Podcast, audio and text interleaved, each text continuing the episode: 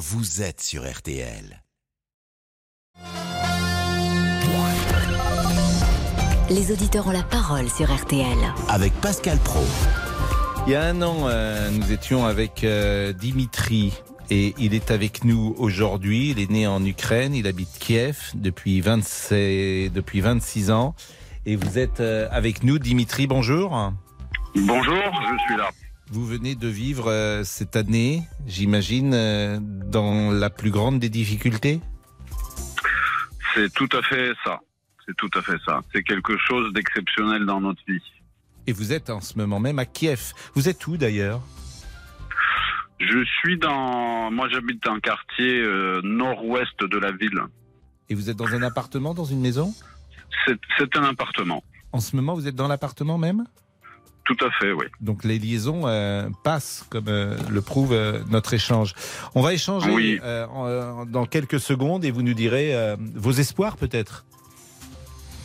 Oui, bah, l'espoir est, est, uni- est unique. C'est la victoire et la plus, le plus vite possible. Le rappel des titres avec Céline. Hôpital ou prison, Pierre Palmade sera fixé sur son euh, sort euh, lundi. La Cour d'appel de Paris examinait en effet euh, ce matin l'appel du parquet sur la décision d'assigner à résidence l'humoriste après l'accident de voiture qu'il a provoqué le 10 février dernier alors qu'il conduisait après avoir consommé de la cocaïne. La décision est mise en délibéré à lundi. D'ici là, Pierre Palmade, qui n'était pas présent à l'audience, reste hospitalisé dans un service d'addictologie. Le jeune adolescent qui a poignardé et tué sa professeure d'espagnol mercredi dans le lycée Saint-Thomas d'Aquin de Saint-Jean-de-Luz est lui toujours face au, au juge alors qu'il est sa garde à vue euh, est terminée. Un premier rendez-vous euh, médical a permis d'estimer qu'il était à ce stade pénalement euh, responsable. On sera donc fixé dans les minutes, heures qui viennent sur un éventuel placement là aussi en détention. Nous sommes le 24 février 2023. Il y a un an, vous en parliez, Pascal, c'était le début de l'offensive russe en Ukraine, un conflit qui a fait déjà des centaines de milliers de victimes de part et d'autre. Et comme un symbole aujourd'hui, la Pologne annonce la livraison des premiers chars Léopard 2 à l'Ukraine pour euh, l'aider à, poursuivre la résistance militaire face à, à l'armée russe. Plus léger, un mot de rugby avec le tournoi des six nations qui se poursuit euh, ce week-end. La France affronte l'Écosse euh, ce dimanche à 16h. Un seul changement dans le 15 de France avec la titularisation du pilier Mohamed Awas. La météo, on vous retrouve euh, Valérie euh, Quintin. Euh, Qu'est-ce qui nous attend cet après-midi? Ça dépend où vous allez me Oh, répondre. oui, puis alors il y a vraiment le choix parce qu'on a déjà des pluies soutenues qui vont s'activer encore pendant quelques heures entre l'Hérault et le sud du Massif central et qui vont peu à peu se décaler plus à l'est vers les Alpes, le Jura ou encore les Alpes-Maritimes où pour l'instant il fait beau, mais donc ça ne durera pas. Il pleuvra en fin de journée et surtout toute la nuit prochaine avec de la neige en montagne à assez basse altitude puisque les températures amorcent la descente. À l'arrière de tout cela, on a un temps ensoleillé près des Pyrénées, sinon un ciel bien nuageux, quelques averses qui circulent entre les régions centrales, le Poitou-Charentes et le Bordelais et plus au nord, on retrouve aussi quelques éclaircies du bassin parisien aux Hauts-de-France, mais on sera à nouveau rattrapé par deux trois petites averses au fil des heures. Côté température, ça reste plutôt doux. On a 11 degrés à Paris et Rennes cet après-midi, 13 à Agen, 15 à Toulon, 18 pour Ajaccio.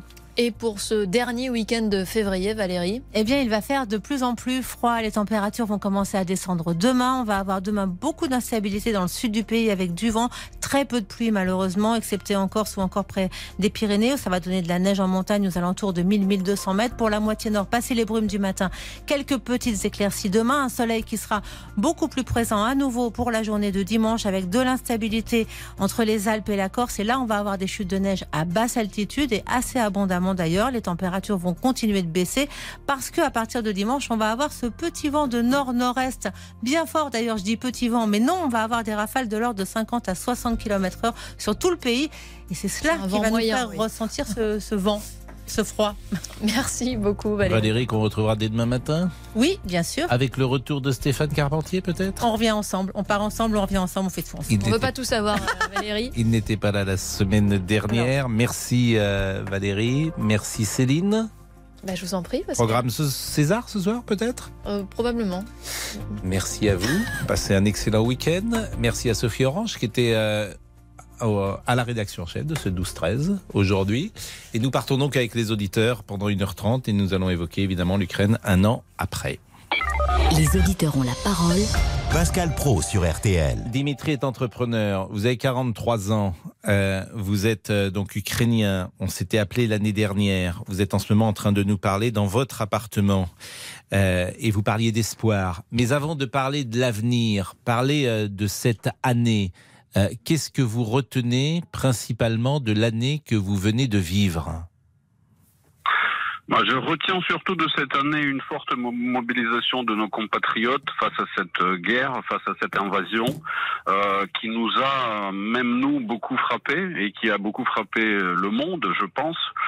Et euh, cette euh, capacité de résistance, parce que nous-mêmes, on n'était pas euh, peut-être conscients de cette capacité de résistance que nous avions face à cette euh, puissance qui est la Russie. Donc je retiens ça, je retiens aussi euh, un nombre de nos victoires euh, sur le front. Et je pense que cette année nous a tous profondément changé et nous avons plus tout à fait le même regard sur les choses, tant euh, dans notre propre intérieur qu'à l'extérieur euh, de, de nous-mêmes. Pourquoi euh, vous êtes à Kiev? Pourquoi vous n'êtes pas sur le front? Alors, je me suis présenté au commissariat militaire euh, le 1er mars euh, 2022. Je n'ai pas été euh, accepté parce que j'ai pas d'expérience militaire et j'ai pas fait de service militaire. Et on Tous les hommes ne sont de- pas mobilisés, tous les hommes ne sont pas réquisitionnés, c'est pas la mobilisation générale encore. C'est la mobilisation générale, c'est-à-dire que la mobilisation a été déclarée euh, Mm. dès le début euh, de la guerre, mais tout le monde n'est pas mobilisé. Mm. Et euh, il faut bien des hommes même à l'arrière du front. Mm. Euh, et donc c'est mon cas, j'ai pas été mobilisé pour le moment, mais en tout Vous cas... le regrettez? je- Non, je ne le regrette pas parce que si... Voilà, j'ai pas d'expérience militaire et je pense que... Est-ce que vous auriez eu je- peur? Bien sûr, bien sûr. C'est euh, c'est normal d'avoir peur. Et même euh, tous les militaires, ils ont peur, euh, mais, mais ils y vont quand même parce que si c'est pas eux, c'est personne. Vous, Mais- vous avez eu des échanges avec des amis peut-être qui étaient au front, qui sont revenus? Ah ben bien sûr, bien sûr, j'en ai j'en ai beaucoup et qui sont toujours sur le front depuis un an. J'ai mon frère qui est sur le front. et que vous dit-il? Euh, plusieurs choses. Hein. Euh, eux, ils changent aussi. Après un an sur le front, ça les change. Hmm. Euh, c'est plus les mêmes personnes. Ça, ça, ça, ça a un grand impact sur la personnalité. euh, les faits comme ça, les situations comme ça.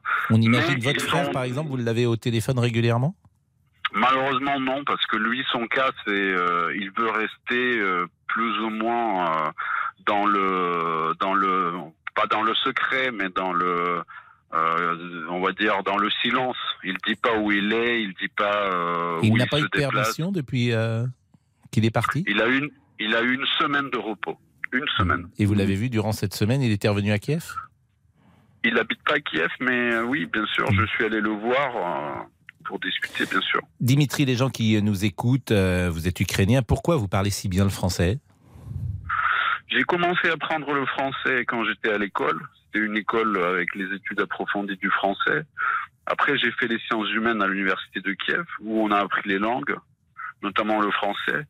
Et ensuite, j'ai beaucoup travaillé avec la France. J'ai- passé dix ans à l'ambassade de France à- en Ukraine et euh, dans ma carrière d'entrepreneur, j'ai un courant d'affaires avec la France. On va marquer une pause, mais si vous le voulez bien, Dimitri, euh, on va rester quelques secondes encore avec vous parce que votre témoignage est saisissant. Euh, vous vivez effectivement euh, une situation extrêmement compliquée. Il y a peut-être également des Ukrainiens qui sont en train de nous écouter, des Ukrainiens qui vivent aujourd'hui en France, qui sont arrivés au moment du conflit ou qui l'étaient depuis de nombreuses années. Il y a beaucoup d'Ukrainiens en France, beaucoup de solidarité d'ailleurs avec ces Ukrainiens qui vivent ici. J'ai le sentiment qu'ils euh, s'adaptent assez vite d'ailleurs à la société euh, française et qu'ils euh, tout en restant proches les uns des autres, la communauté ukrainienne est, est- est proche, bien sûr, les uns des autres. J'ai l'impression qu'elle est particulièrement bien intégrée euh, à, à la France. Et peut-être y a-t-il des Ukrainiens de France qui nous écoutent et ils peuvent nous appeler également au 3210. À tout de suite. Jusqu'à 14h30, Les auditeurs ont la parole sur RTL. participez au débat en appelant le 3210. 50 centimes la minute. Jusqu'à 14h30 Les auditeurs ont la parole sur RTL. avec Pascal Pro. Et Laurent Tessier. Bonjour Pascal, bonjour à tous. Il y a donc un an, la guerre démarrait en Ukraine. Le monde vient de basculer. Nous avons été euh, réveillés à 5 heures du matin ici en local par plusieurs grosses explosions. Le jour se lève à Kiev et la guerre vient de débuter. Et aux premières heures de l'invasion russe, vos témoignages dans les auditeurs ont la parole il y a un an. Nicolas et Jérémy se trouvaient à Kiev à ce moment-là, souvenez-vous.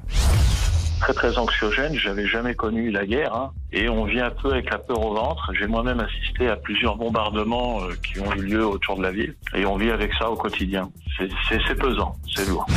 J'ai une famille ici, euh, j'ai refait ma vie, ça fait 5 ans.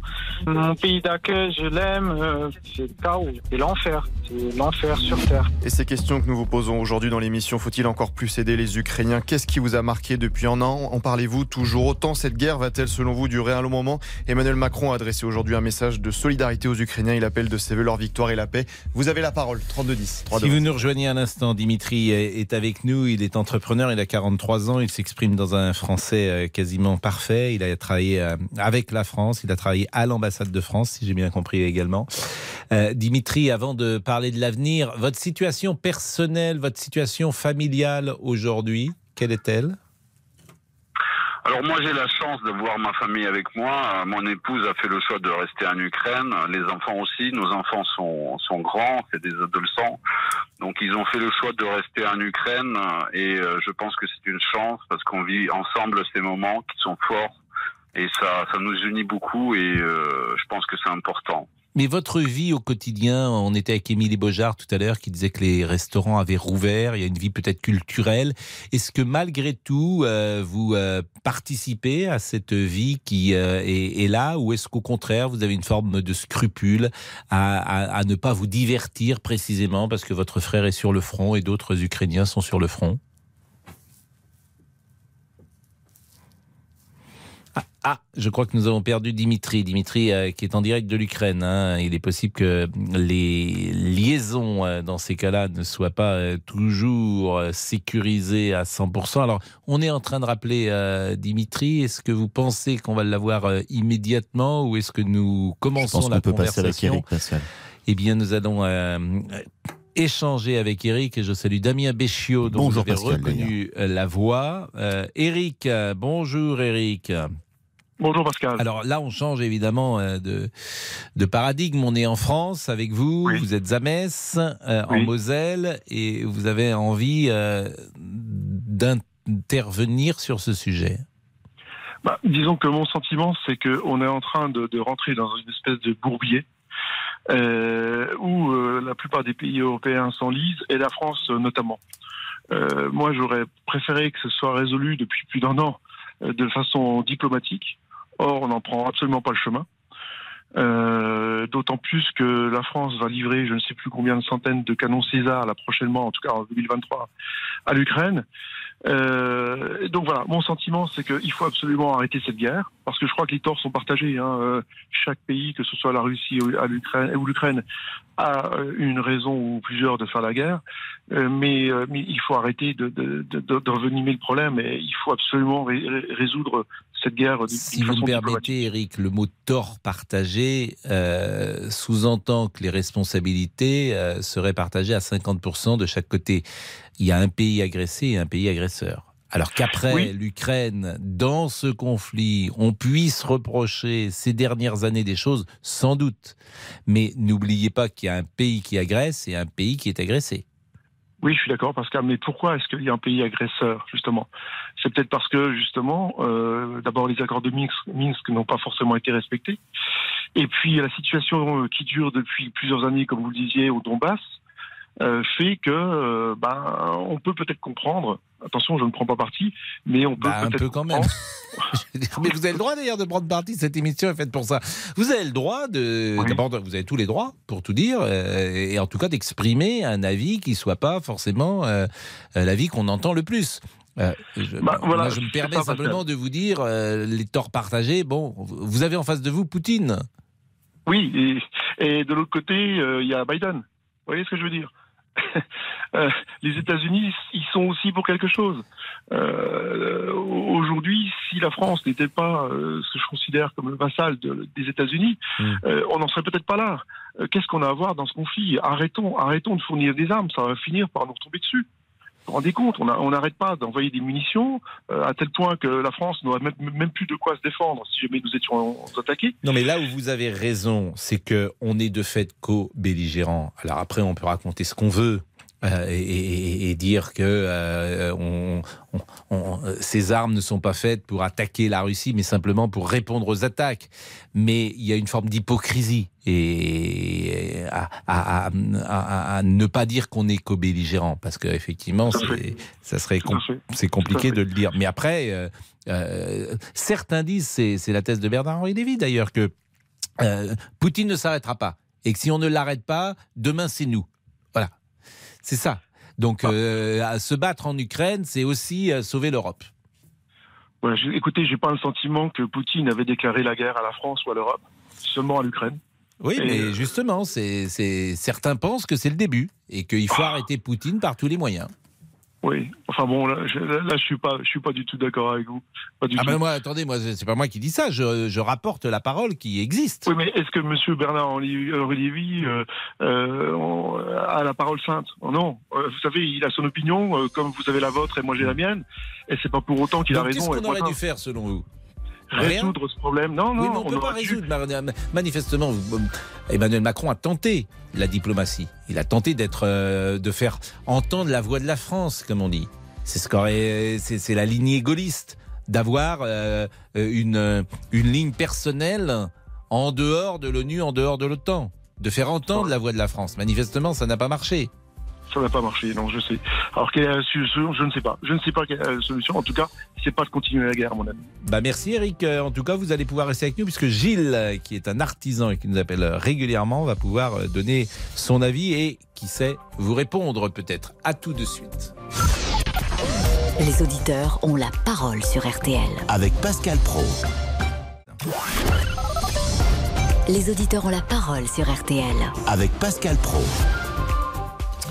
Et Laurent Tessier. Et vous avez la parole au 32-10 sur tous les sujets. Pierre Palmade sera lundi à 11h30 s'il échappe à la détention provisoire plus de deux semaines après le grave accident qu'il a provoqué sous l'emprise de la cocaïne en Seine-et-Marne. La cour d'appel de Paris s'est réunie ce matin. L'humoriste n'était pas présent à l'audience pour raison médicale représentée par son avocate. Mais alors, sur quoi va se baser la cour d'appel pour statuer Les juges vont devoir se poser plusieurs questions. Est-ce que son assignation à résidence dans un hôpital peut faire courir un risque pour l'enquête et pour la société? Peut-il s'enfuir? Peut-il contacter les victimes? Ou d'éventuels complices Peut-il détruire des preuves Et surtout, peut-il réitérer les faits qui lui sont reprochés? Il faudra donc attendre lundi 11h30. En attendant, vous pouvez bien sûr réagir au 3210 3210 sur votre téléphone. Euh, Gilles est là, donc j'annonçais Gilles qui souhaite répondre peut-être à Eric. bonjour, Eric. Bonjour, bonjour, bonjour, bonjour. Bonjour. Bon, Comment Eric, je suis pas du tout d'accord avec vous, en fait. hein, mais Mhm. c'est j'imagine que, euh, mais évidemment, et d'ailleurs, vous avez le droit de ne pas être d'accord. Simplement, on peut en discuter. Si vous voulez, moi, quand je regarde l'agression de la Russie aujourd'hui, je dis Barbaru- Barbarossa 41, Barbarossia 2022. Euh, je vois des nazis. Alors après, on leur met une belle couleur, on fait une belle étiquette, 80 ans d'intoxication diverses et variées. Vous avez déjà vu les Russes prendre un pays volontairement? Les Russes ont un passé d'agresseurs. Écoutez, Et par ailleurs, moi, je- les Barbarossa, c'était plutôt l'agression de l'Allemagne envers la Russie, il n'y a pas le contraire. Ah oui, et puis d'ailleurs, Barbar, Barbar Russia, c'est l'agression des Russes sur l'Ukraine. Les mêmes erreurs, les mêmes modèles, euh, la terreur, la destruction. En gros, nous, on arrive, on est prêt à négocier la paix à condition que ça soit la nôtre. Mais je vais vous dire une chose. Je vais je vais vous poser une question qui est beaucoup plus ramenée à notre niveau à nous. Votre l'ancien propriétaire de votre maison, de votre appart arrive. Il vous dit bon bah j'ai eu des droits, donc je les reprends. Je te pète la gueule, je fous le bordel chez toi. Et si tu veux que je parte, faut que tu me laisses une chambre et une salle de bain. Vous faites quoi Hmm. Bah, Si vous, vous voulez faire la paix avec lui, moi j'ai juste envie de lui défoncer le, de lui défoncer le masque. Bon, et je pense qu'on ju- juste une petite euh, incise pour euh, que nos auditeurs ne soient pas perdus. Euh, Barbarossa, l'opération Barbarossa.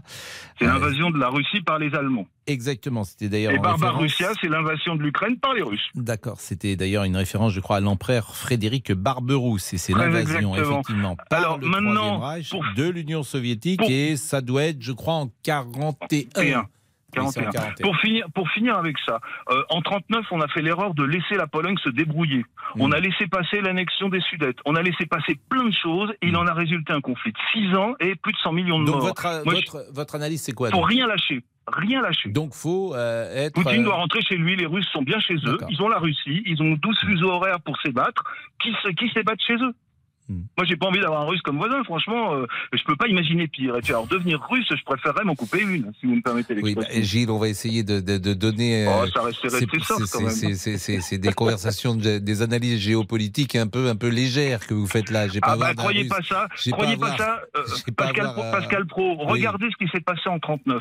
Euh, en 39, Mm. on a laissé tomber le comment la Finlande, qui Mm. s'est retrouvée à se débrouiller, à faire 350 000 Russes avec 20 chars, 12 avions et Mm. 4 couteaux. Euh, je pense que les Russes sont beaucoup moins forts qu'ils ne croient et je pense qu'ils ont fait là une très grosse erreur, c'est qu'ils ont perdu 80 ans de bluff. D'ailleurs, en gros, j'y crois encore à la puissance russe. Bon, Eric vous répond. Eric vous répond. Oui, permet- permettez-moi de vous répondre. Euh, Je crois qu'on ne peut pas comparer Poutine et Hitler. Vous faites une Ah grosse ouais erreur, à mon avis. Vous faites une grosse erreur parce que Poutine n'a absolument pas la même politique euh, de, de guerrière que pouvait avoir euh, Adolf Hitler en 39 et euh, jusqu'en 45. Donc je crois que Ah là, ouais on peut vraiment non, on peut absolument pas com- com- comparer la même Bah, chose. si vous voulez, moi, la seule différence que j'ai vue, c'est qu'ils n'ont pas d'Einsatzgruppen dédiés, ils ont des Einsatzgruppen, des, Einzeit- des Einsatztruppen Non, qui mais- sont répartis sur Non, mais attendez, là, massacrent des civils, à monsieur Ils Ils moi, je civils. propose de franchement, laisser Hitler Vous euh, êtes là où il excessif est. dans vos, dans vos propos. Je, je trouve Non. que vous êtes très excessif dans vos propos. Ah, Et arrêtez de comparer la- la- les soldats russes Mm. avec des Einsatzgruppen, s'il vous plaît. Mm. Parce Bah écoutez, euh, quand je vois leur comportement sur le terrain et la manière dont ils se comportent Non, mais- avec les, avec les civils, Mais je franchement, je vois que, pas beaucoup de différence. Gilles, Vous savez, Gilles, oui. on, est face à, on est face à une guerre et euh, là- là-dedans, personne n'est une blanche colombe. Ce que vous pouvez reprocher aux soldats russes, eh bien, on peut peut-être aussi le reprocher aux soldats ukrainiens. Euh, J'ai Oui, sauf qu'ils sont chez eux. Pas des anges. Pas Sauf des qu'ils anges. sont, non plus, sur- d'accord sauf qu'ils sont, ils sont sur leur terre. Ils sont pas sur la terre Alors, des Russes. on va faire. Je suis pas. Attendez, je suis pas spécialiste en géopolitique, mais on va faire un petit parallèle. Rappelez-vous ce qui s'est passé à la baie des Cochons. Vous Ouais. savez, les États-Unis, on leur a envoyé des missiles russes. Enfin, on a, on- ils ont, ils ont eu des missiles russes qui ont été positionnés sur euh, à Cuba, d'accord? Ouais. Ils n'ont pas apprécié. Vous êtes d'accord avec moi? Ils ont absolument pas apprécié. Kennedy n'a pas apprécié. Euh, ça- On a failli frôler la troisième guerre mondiale. Mais c'est exactement ce qui se passe en ce moment en Ukraine. Oh, on est enfin, en train de positionner, avez- vous on est en dites- train de positionner des missiles nucléaires direction la Russie. Hmm. Et vous croyez que Poutine a envie de se laisser faire? Moi, je Poutine, de toute façon, n'a aucune envie de céder à qui que ce soit. Poutine, il se croit un grand pays. La, la- comment, le- la Russie est un très grand pays au plan géographique et au plan des ressources. Pour le reste, c'est des clowns. Excusez-moi, vous avez une voiture russe, vous, avez, des- vous voyez des voitures russes à part leur pseudo-industrie militaire si performante qui, pour le moment, est en train de se faire casser le nez. Excusez-moi, je vois pas grand-chose qui donne envie dans tout ça. Bah, Alors maintenant, quand vous expliquez, quand vous faites, quand vous faites, quand, vous faites, Et laissons les Russes vivre tranquillement.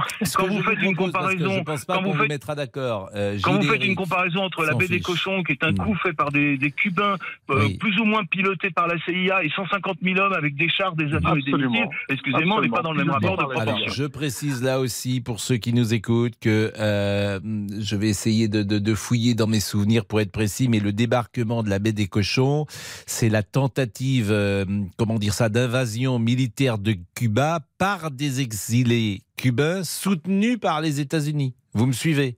Et ça, ça doit être en 61. Et c'était euh, planifié sous l'administration de euh, Eisenhower. Et c'était évidemment organisé par la CIA. Donc l'opération avait été lancée au début du mandat de John Kennedy. Donc c'est ce qu'on appelle le débarquement de la baie des cochons. Et je le répète, c'est une, euh, ce sont des, des, des, des- exilés cubains soutenus par les États-Unis. C'est important de, de le dire parce que vous savez, tout ça est un peu loin pour euh, les uns et les autres. En tout cas, merci Eric et euh, Gilles. Merci euh, d'être intervenus. Et euh, l'idée, euh, en l'occurrence, c'était de faire de Cuba, euh, de faire débarquer à Cuba tous ces gens et, et d'avoir le contrôle sur Cuba. C'était ça l'idée. D'où le débarquement de la baie des cochons. On a dit on a été très proche d'une guerre mondiale. Pourquoi? Parce que les Russes, effectivement, ne voyaient pas cela d'un bon œil. Tout le monde me suit, j'espère. On fait un peu de Oui, géopolitique. monsieur Pro. J'essaye d'être le Même plus. Monsieur euh, Boubouk a compris. Non, mais Monsieur Boubouk, lui, il entend la baie des cochons et je pense que euh, il se dit tiens, euh, ils sont allés au Cap d'Agde. Non. Mais non. non, mais arrêtez. Non, c'est pas ça du tout. Non, mais attendez, C'était arrêtez. pas ça. Bah si, bah Je fais évidemment. des, an- monsieur. je fais des Je- analyses géopolitiques un mais peu plus poussées quand même. auditeurs. Bah non, vous bah êtes- oui, bah- vous, vous m'avez dit à l'oreillette la baie des cochons. Oh non, Bah, non, mais- non. Je ne vais pas vous le dire. Oh je non. le dis aux auditeurs. parce que je dis tout désormais. Oh non, non. Donc non, effectivement, non, non. non. Et il n'était pas question que les, les hommes de Kennedy aillent euh, au Cap d'Agde. C'était pas. c'était Oui, pas non, mais c'est bon, j'avais compris, j'avais compris. C'était pas Je vous mission. parlerai plus jamais en privé, hein. Franchement. Bon, il est 13h27. On est vendredi. Ça a été une semaine dramatique, lourde, euh, avec une actualité euh, effectivement qui est grave. Donc apportons un peu de légèreté ces dernières heures. On parlera tout à l'heure de cinéma. Je ne sais pas si vous êtes des grands fans de cinéma en régie. Euh, sérieusement, euh, Si. Monsieur Béchiot, Oui. vous allez combien de fois au cinéma, par exemple, dans l'année Cette Ah, année, au en, cinéma, 2000, en, euh, en 2022, vous êtes allé combien de fois J'y suis allé deux ou trois fois, pas plus. Pas plus. Non, fou, pas plus. ça. Parce que vous n'avez pas le temps, parce que vous trouvez que c'est cher, parce que vous avez non, parce que j'ai pas le temps et Ouais. pas plus que ça. Vous Pascal. n'aimez pas. Bon. Monsieur Boubouk, vous êtes allé combien de fois au cinéma en 2022 J'y vais à chaque fois que je fais une mauvaise émission, donc toutes les semaines. Je vais Bon, une fois pour jours. me détendre, oui. Vous êtes allé voir quoi Les Aristochats Réédition. Ça sert à rien de me faire intervenir, mais franchement. Non, non, mais c'est bon, c'est bon. Non, mais vous êtes allé voir quoi Non, mais là, Ah le... bah, Dites-moi, non, là, je, sérieusement, le dernier film que vous avez vu Alibi.com. Ah, Voilà. c'est bien, Alibi.com. Ah, excellent. Franchement, Ah, c'est adoré. rigolo, Ah oui, c'est ah oui, bon enfant. C'est un truc qu'on aime bien, c'est l'esprit potache. Et vous voyez, c'est c'est c'est un c'est une drôlerie qui ne ricane pas. Euh, on n'est pas en surplomb. Euh, sur le de- sur le téléspectateur. Vous voyez, euh, je- je- il y a d'autres humours qui sont peut-être datés de ce point de vue-là, qui sont un peu dans dans le ricanement, dans la dérision. Je pense que tout ça est daté. Et alibi.com, c'est bon enfant et potache, et c'est sympa comme tout, et c'est très bien joué. Ah oui, Très bien Ah écrit. En plus, il y a Nathalie Baye et Bourdon qui sont dedans. Il y a la bande à Fifi. C'est vraiment très très bien. Monsieur Tessier, le dernier film que vous ayez vu. Avatar. Vous savez, Ah, bah. j'ai une petite fille, donc euh, on cherche une babysitter. Sinon, euh, c'est- dur d'aller au cinéma quand on est jeune parent. Oui, ah bah non, mais vous avez raison. Merci. Vous Ah bah je raison. suis là si vous voulez Laurent Tessier. Non, non, non, non. Ah bon pas que vous gardiez les enfants. Ah bon Non. Bon. Non, non, non. Ça, ce n'est pas, quelque chose. Très Bon, bah, mauvaise idée. Parce qu'on va retrouver euh, l'appartement dans un état. Oh non, non, ah, arrêtez. Il est oh, possible que ce soit vous qui soit dans le berceau et que ce soit la fille qui vous garde à la fin. Avec la tétine, oui. 13h, 13h29. Je vous donnerai le à tout de suite. À tout de suite. Pascal Pro, les auditeurs ont la parole sur RTR. 13h, 14h30 Les auditeurs ont la parole sur RTL. avec Pascal Pro. Et Monsieur Tessier, à 13h30. Cette question, vous imaginez-vous avec un véhicule électrique L'Union Européenne a entériné, vous le savez, la fin des véhicules neufs à moteur thermique pour 2035. Est-ce que cela vous inquiète Parce que 2035, c'est demain, c'est-on précipité bah Sûrement, nous disait ce matin sur RTL le directeur général de Stellantis, Carlos Tavares. Il y avait des solutions qui, du point de vue environnemental, étaient beaucoup plus efficaces, moins coûteuses pour le consommateur, moins coûteuses pour les finances de l'État. Et ces solutions, pour des questions que moi je qualifie de dogmatisme, n'ont pas été traitées avec C'était l'objectif. l'obsession anti-diesel, à cause du scandale d'ailleurs des constructeurs, hein, notamment Volkswagen. Exactement, exactement. Et donc on a vécu sur euh, les conséquences émotionnelles de la classe politique vis-à-vis de ce problème qui s'est produit avec notre concurrent allemand. Carlos Tavares, invité d'Armandine Begos ce matin sur RTL. En fait-on trop avec le véhicule électrique? Vous avez la parole. 3210. Nous sommes avec qui? Nous sommes avec Pascal, peut-être? Bonjour Pascal, qui euh, souhaite euh, évoquer, ça sera peut-être euh, le dernier auditeur à parler de l'Ukraine. Bonjour. Bonjour. Vous habitez Bonjour, le. Puy-en-Velay. L'année dernière, vous êtes allé, je crois, chercher des Ukrainiens en camion. Oui, oui, oui, tout à fait. Il y a donc il y a un, an, et ben, je me suis euh, trouvé euh, devant ma télé. Mhm. Et euh, quand j'ai vu que Poutine avait décidé d'attaquer l'Ukraine, et ben, je me suis mis dans la tête qu'il fallait que je fasse quelque chose, quoi. Et euh, très rapidement, euh, ben, je suis revenu avec euh, 25 euh, Ukrainiens dans mon village. Et ces Ukrainiens aujourd'hui, ils sont toujours dans le village? Alors oui, ils sont donc nous notre village c'est un, un village très rural à côté du Puy-en-Velay Mhm. et donc il a fallu les gérer, faire l'urgence, mais on a monté une association très rapidement Mhm. et on a eu euh, l'aide euh, du maire, ça a généré une- un mouvement d'humanité dans mon village Et euh, donc on les a euh, fixés au- autour d'une place avec un point central pour qu'ils viennent euh, se restaurer, se réunir, etc. Cette euh, situation a évolué. Maintenant, ils ont des, des appartements, pour certains des emplois. Et euh, il y en a certains qui sont repartis en Ukraine, euh, et notamment la, la fille que j'avais chez moi, qui s'est euh, que j'ai extirpée de- de- d'un d'un réseau de prostitution quand j'ai- je l'ai trouvée là-haut. Donc ça a été un, peu épique euh, l'histoire, mais bon, on y est arrivé. Et maintenant, euh, voilà, euh, il- les gens sont repartis. Certains sont repartis en Italie, d'autres en Ukraine. Et euh, la question, euh, faut-il aider euh, l'Ukraine? Ben évidemment qu'il faut aider l'Ukraine parce que euh, au final, ces gens-là, ils se battent pour nous, quoi. Donc euh, je, je vois pas le débat que qu'on est en train de dire qu'on n'a pas, il faudrait pas les aider. Ah, en tout cas, j'imagine que ça crée un lien fort entre vous et ces Ukrainiens, puisque vous les voyez au contact, euh, vous êtes euh, à leur contact quotidiennement. Oh, pas quotidiennement, parce qu'il faut, faut, le- faut laisser de la distance avec eux, parce qu'il faut qu'ils qu'ils se créent euh, une nouvelle vie pour certains. Donc, euh, Ils ont trouvé du travail? Oui, oui. euh, Donc, il y avait deux, deux, euh, deux hommes, parce qu'ils avaient le droit de sortir par rapport à, à leurs enfants. Mhm. Ils n'étaient pas euh, obligés d'être de rester là-bas. Donc, euh, oui, ils ont trouvé du travail pour certains, oui. Bah écoutez, euh, j'ai envie de dire bravo, puisque c'est une initiative que vous avez faite. C'est la première fois que vous faisiez dans votre vie euh, ce type de d'action, j'allais dire humanitaire? Non, non, non, non, parce que j'ai un métier qui m'amène à droite à gauche et euh, au contact de la population en Afrique ou dans les pays de l'Est. Et euh, en fait, euh, bah, c'est en moi, quoi. Donc, euh, voilà, je, je fais souvent des petites actions. Vous avez envie d'être utile Bah oui. Mais non, Oui. mais je trouve que ce que vous faites est remarquable. Bah pourquoi être sur Terre, quoi, si on peut pas aider les autres? Je vois pas l'intérêt, quoi. Bah, et certains on traverse parfois la vie sans aider grand monde. Vous le savez bien. Oui, mais bon, Mais, ça, euh, est-ce- qu'il faut s'intéresser à des gens comme ça Non, mais ce qui est intéressant, on le dit jamais, et il faut le dire aussi, c'est que lorsqu'on aide les autres, j'allais dire lorsqu'on fait le bien, euh, alors c'est un peu moral ce que je veux dire, mais on se fait aussi du bien à soi. Et euh, c'est aussi pour soi qu'on fait des choses parfois bien, pour l'image qu'on a de soi, pour euh, voilà, Oui. pour renforcer une image positive de ce que nous sommes. Oui, mais bon, on n'est pas tout le temps récompensé. Mais euh, bon, après, il faut faire avancer la machine. Et c'est vrai, quand moi je suis arrivé dans ce centre de réfugiés et j'ai vu des gens avec un faciès qui étaient euh, de la Haute-Loire, de, de mon village au final. Bon, ils auraient pu être noirs, c'était pareil, c'est la même chose. Mais là, ça, ça touche euh, d'autant plus, quoi. Et on j'avais vraiment envie de faire quelque chose. Je pouvais pas rester devant ma télé à écouter euh, tout ça, quoi. Ben merci. Le tweet du président Macron ce matin. Ukrainienne, Ukrainien, la France se tient à vos côtés, à la solidarité, à la victoire et à la paix. Euh, message oui, et court, puis- très clair. Oui.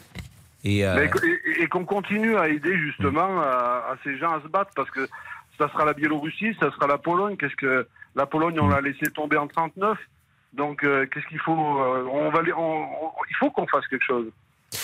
On va marquer une pause, euh, Pascal, et je vais vous remercier grandement. Est-ce que nous aurons dans la dernière partie peut-être un peu de légèreté? On a alors cette semaine, par exemple, on n'a quasiment pas écouté. C'est bien normal d'ailleurs. On n'a pas écouté une seule chanson, une seule musique, un seul moment de légèreté, Damien. D'accord. On va en écouter après la pause, Bah, Pascal peut-être. Vous- vous- pas de vacances pour vous l'année prochaine? La semaine prochaine? La semaine prochaine, non, Pascal. Alors là, vous m'étonnez parce que vous faites quasiment Attendez, un attendez. Pascal, je n'ai pas tout dit. Là, je, je, je, je dis bravo. Là, pas je trop dis bravo parce que pas de vacances, pas de vacances non plus pour Monsieur Boubouk. Ah bah non, non, moi c'est jamais prévu, non, les vacances. Pourquoi vous voulez que je parte en vacances? Ça en aurait fait peut-être euh, aux auditeurs? Ah bon bah. C'était pas faux. Je... Oh non Je blague, monsieur Boubouk. Je me tuerais pour faire un bon mot. Oui, oui, oui. Dites bah, pas ça. écoutez, écoutez, d'ailleurs. Ne dites pas ça, Pascal, quand même. Bon, Oui, oui, et, non, et non, non, Laurent non. Tessier, Laurent Tessier, pas de vacances non plus. Une petite journée lundi. Ah oui, Ah oui, bah oui, Euh, ma, Ah bah fille, ma fille est chez Papy Mamie en Loire-Atlantique, donc C'est je vais pas la vrai. chercher. Ah, vous allez C'est la à- semaine des grands-parents. Ah oui, c'est la semaine bah, où on était seul que- avec alors, madame, on j'ai- est sortis. Quel âge elle a votre fille? Trois ans. bah, J'imagine que vos parents, ils attendent votre retour avec impatience. Sûrement, parce sûrement, que euh, sûrement. euh, gérer une la petite folie. fille de 3 ans, ça faisait 8 jours. Eh oui. Et euh, vous, vous l'avez appelé tous les jours? Oui, quand même. Bon, Enfin, et euh, il s'en occupe bien? Normalement, Non, normalement, mais je c'est- pense. c'est du boulot. Mais euh, madame, D'ailleurs, les grands-parents, vous pouvez nous. Mais Chaque année, on demande aux grands-parents qui ont les enfants euh, de nous écouter, de nous appeler. D'abord, c'est une responsabilité pour les Ah oui. grands-parents. Je suis sûr que là, il y a des, il y a des grands-parents qui sont en train de nous écouter, qui ont des enfants chez eux et qui disent effectivement, euh, vivement que ma fille ou mon fils reviennent les prendre parce que je commence à être un peu fatigué. C'est fatigant d'abord. euh, souvent, les grands-parents, par définition, euh, n'ont plus 20 Ils sont ans. contents de les avoir. Et Oui, puis, c'est- moi, je trouve que surtout, c'est une responsabilité. S'il arrive quelque chose, tu vois, tu Ah oui. fais attention, et c'est ça qui est compliqué. Et en attendant, les parents, ils dorment. Et en attendant, les parents Enfin. dorment, Eh bien oui, sûr, oui. Et, puis, et puis parfois, ils ne dorment pas, justement, quand les enfants ce, qui est, ce qui est un, ce qui est un bon moment aussi. Ça peut, ça Oui, peut, oui, oui. ça peut, ça peut euh, réveiller. euh, Ah, oh. ah, mais, ça, mais attendez, la libido du couple, c'est important, Ah c'est bah, un je- sujet. oui, oui, non, mais je- c'est un je vais sujet pas qu'il témoigner, faut aborder comme oui, ça, sans. Ça va aller. Exactement, sans. sans... Oh là là là là. Sans. Il me reste une nuit. Voilà. bon. Euh, nous marquons une pause peut-être Oui, à Pascal. 13h38 et nous allons parler de Pierre Palmade et puis on parlera avec Stéphane Boutsock, je vous l'ai dit, de cinéma tout à l'heure. Jusqu'à 14h30 Les auditeurs ont la parole sur RTL avec Pascal Pro. Jusqu'à 14h30 Les auditeurs ont la parole sur RTL. avec Pascal Pro. Trouvais que vous aviez l'air fatigué cette semaine, cher Ouais, Laurent. ah bon Euh, Ah, parce qu'on on est sorti quasiment tous les soirs avec Bien madame. sûr, euh, bien sûr, Sinon, on est au dodo à 21h, 21h30. Hein. ben, bien sûr, quand les enfants sont là. Tiens, justement, vous vouliez de un peu de musique tout à l'heure. Bah, en voici. Gilbert Montagnier, qui a un combat en ce moment, et c'est très sérieux, lutter contre la fermeture d'écoles dans les villages, notamment ceux de son département, l'Allier. L'Allier où il a composé en 1971 un tube extraordinaire. Et le chanteur défend donc les postes d'enseignants, les classes des écoles rurales, des postes sont menacés dans son département. Et Gilbert Montagnier s'est exprimé dans une vidéo postée sur les réseaux sociaux. Alors c'est la première fois pour moi que je m'exprime sur un tel sujet. Et le sujet me tient à cœur évidemment. Rappelons-nous que les petits-enfants d'aujourd'hui, bah, c'est les adultes de demain. Et qu'il faut surtout pas fermer les écoles euh, dans les petits villages, notamment dans l'Allier. Ah, alors la solution, ah ben ça c'est pas mon boulot, hein, la solution je l'ai pas. Ce que je sais, c'est que c'est pas possible d'accepter une telle situation. Alors les parents, bah, mobilisez-vous vraiment, parce que ce sont vos enfants. Et euh, l'éducation nationale euh, régionale, et un peu de bon sens, non? Le message de Gilbert Montagnier. Ça, c'est son premier tube. Ah, je crois que mon micro n'est pas ouvert. Si, je vous entends. Il était déjà en vacances, Damien Béchiot, manifestement. Il avait peur Vous chantier. l'antenne, Pascal. Ça, c'est un tube qui a 50 ans. C'est de 71, ça. 71, ouais. 52 ans, vous vous rendez compte C'est formidable. C'est très différent de ce qu'il a fait après, d'ailleurs. D'ailleurs, c'est en anglais. Julien est là, surveillant pénitentiaire, l'affaire Palmade. Alors tout le monde donne son avis, ce qui peut d'ailleurs être euh, étonnant et pourquoi pas choqué, hein, bien sûr. Ça fait 15 jours qu'on est dans une séquence euh, où euh, les avocats, le monde judiciaire, les éditorialistes, pourquoi pas les, les artistes prennent la parole pour donner leur avis sur ce sujet grave. Julien, bonjour. Bonjour. Qu'est-ce que vous pensez? Après l'audience de ce matin et le parquet qui avait fait appel Alors, ben moi, j'en pense que euh, ça me rappelle un petit peu le quand il y a eu euh, l'histoire avec les Balkany, en fait, où, euh, d'un seul coup, en fait, cette histoire était un petit peu utilisée de manière idéologique, où en fait, il fallait absolument, absolument, absolument que la personne aille en prison. Alors, de par, de par les, faits, oui, il mériterait bien sûr d'aller en prison. Alors maintenant, après. Vous savez très bien que la justice, euh, bon bah voilà, c'est compliqué. Hein, c'est voilà, il y a, y a des débats contradictoires. euh, Tout ça, tout ça va être fait. Maintenant, euh, au jour d'aujourd'hui, euh, ça se passe en deux phases. Pour l'instant, euh, on attend donc un procès éventuel. Allez, euh, au jour d'aujourd'hui, en fait, une détention préventive sert uniquement en fait à, à- à s'assurer que la personne se présentera au procès. Je pense euh, que euh, Monsieur Palmade euh, ne sera pas le genre de personne à, à partir aux Seychelles euh, pour essayer d'éviter sa euh, son, son, son procès. Maintenant, euh, après le procès, oui, moi, il me semble que bon, c'est pas la première fois qu'il a été pris par la patrouille par rapport à son usage de stupéfiants et de cocaïne en, en l'occurrence. Oui, à un, moment donné, comme on le dit, faut des fois, faut, faut passer à la caisse. Quoi. À un moment donné, Euh, ça fait trop de fois qu'elle a été prise par la patrouille. Là, cette fois en plus, c'est la fois de trop parce que parce qu'en plus il y a, des- victimes.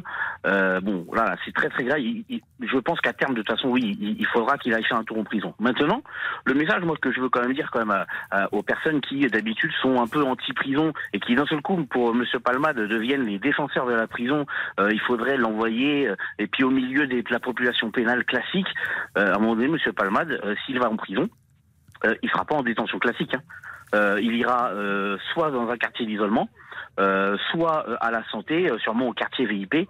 Euh, donc, euh, il connaîtra pas la détention euh, de, de Monsieur Tout le Monde euh, avec trois personnes dans une cellule de 9 ou 10 mètres carrés euh, à dormir sur un matelas au sol. hein. On Parce bien d'accord. hein. Oui, mais là, là c'est en maison d'arrêt, ça. Généralement, en prison, il n'y a pas trois personnes qui sont. Ah, mais, euh, Oui, mais ah, alors, su- juste vraiment très, très, vraiment très, très rapidement Ouais. euh, pour euh, pour euh, le, le, le, le- comment dire l'affaire qui concerne Monsieur Palmade. Hmm. euh, honnêtement, hein, euh, euh, au vu des condamnations ambiantes qui se passent un petit peu et que moi je vois très régulièrement arriver dans nos, dans nos établissements. Euh, Monsieur Palmade, il prendra pas euh, 10 ans, hein. donc euh, il ira pas sur un centre de Non, mais je- détention ou je- une maison je- centrale. je peux Donc, entendre ça, mais il- la il vie- restera sûrement en maison d'arrêt. Hein. Ce qui m'intéresse dans ce que vous avez dit, c'est le témoin que vous êtes de la vie pénitentiaire. Aujourd'hui, euh, ça fait combien de temps que vous êtes surveillant pénitentiaire Là, moi, non, moi, ça fait, euh, je rentre dans ma neuvième année. Bon, et sans doute vous ne souhaitez pas dire la prison dans laquelle vous travaillez. Oh, si, si, je peux le dire. hein, je suis sur la prison, sur une prison à Toulouse, voilà. Donc, il n'y a aucun problème là-dessus. C'est une maison d'arrêt ou c'est une prison? Moi, c'est une maison d'arrêt. D'accord. Et euh, donc une maison d'arrêt, on sait que euh, c'est moins, euh, j'allais dire moins confortable, si tant est que la prison soit confortable, mais mais on, sait que c'est plus compliqué, plus difficile pour ceux qui sont là. Ceux, ceux qui sont là attendent leur jugement. Nous sommes d'accord. Alors, non, justement, en fait, le truc, c'est que ce qu'il faut bien comprendre, c'est qu'une maison d'arrêt, en fait, c'est un régime. En fait, la maison d'arrêt, en fait, les portes sont fermées, contrairement à un centre de détention ou une maison centrale, où là, il n'y a que des condamnés, mais qui souvent ont des régimes de portes ouvertes dans la journée. Une maison d'arrêt, c'est un lieu en fait où on est soit en attente de jugement, Ouais. soit on a été condamné pour une peine, euh, ce qu'on appelle nous une petite peine. Alors souvent c'est du entre 3 et 5 ans.